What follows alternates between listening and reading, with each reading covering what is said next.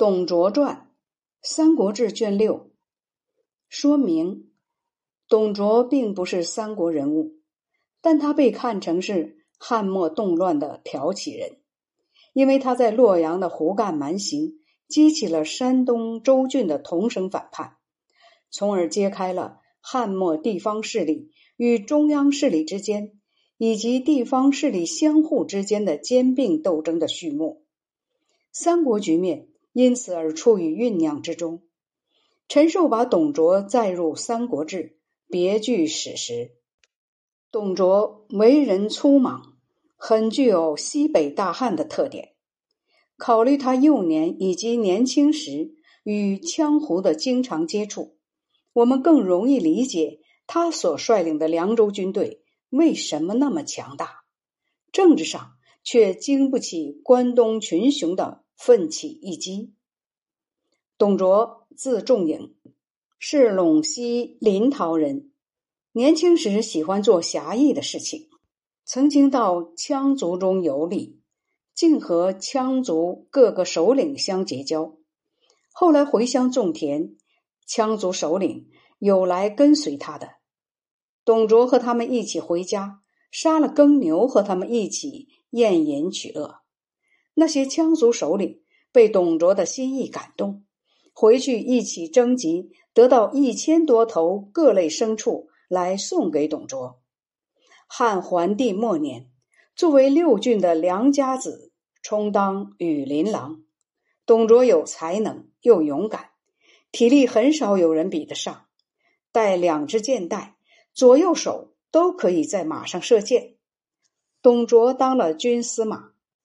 跟随中郎将张焕征伐并州，立了功，拜为郎中，被赐给九千匹细绢。董卓都把他分给了士兵。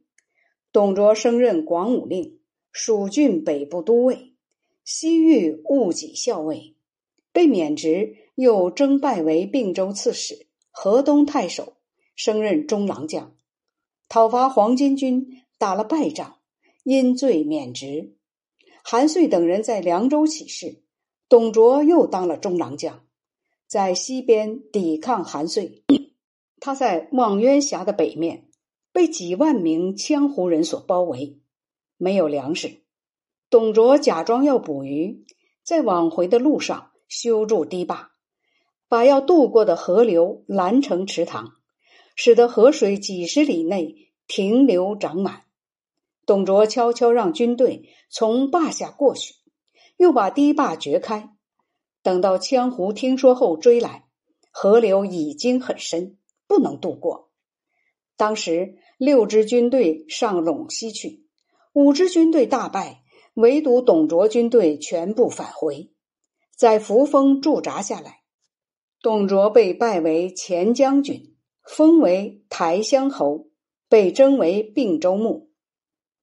灵帝死后，少帝继位，大将军何进和司隶校尉袁绍策划杀死宦官，太后不肯听从，何进于是召董卓，让他率领军队到京师来，并且秘密命令他上书说：中常侍张让等人窃取皇帝的恩幸，利用皇帝的宠爱，扰乱国家。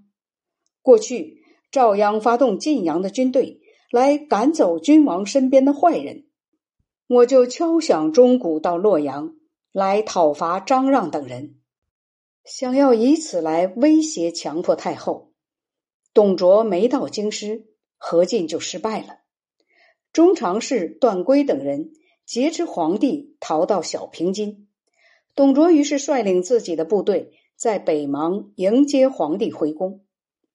当时何进弟弟车骑将军何苗被何进的部下所杀，何进、何苗的军队无处归依，都到了董卓那里。董卓又派吕布杀了执金吾丁原，吞并了丁原的军队，所以京都的军权只在董卓一人手中。在这以前，何进曾派骑都尉泰山人报信。与所在的地方招募士兵，董卓正好也来到，报信对袁绍说：“董卓拥有强大的军队，有反叛的心思。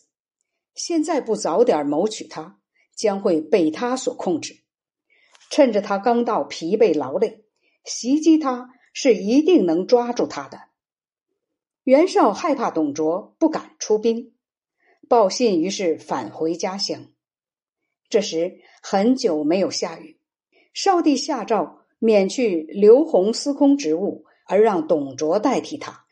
不久，董卓升任太尉，授予节钺虎贲。董卓于是把少帝废为弘农王。不久，又杀掉他和何太后，立灵帝的小儿子陈留王，这就是献帝。董卓升为相国，被封为美侯。朝拜皇帝时，司仪者可以不直呼他的姓名，可以带剑穿鞋上殿。献帝又封董卓母亲为池阳君，设置嘉令和城。董卓原来是率领精锐部队而来，正逢皇室大乱，因此得以独善皇帝的费力，占有武器库、戎衣铠甲和各种武器，以及国家的珍宝，威震动天下。董卓性格十分残忍，不讲人道。用严厉的刑罚威胁人，一点小仇也必定报复，因而人人不能自保。董卓曾经派军队到阳城，当时正逢二月社日，百姓各在自己的舍下。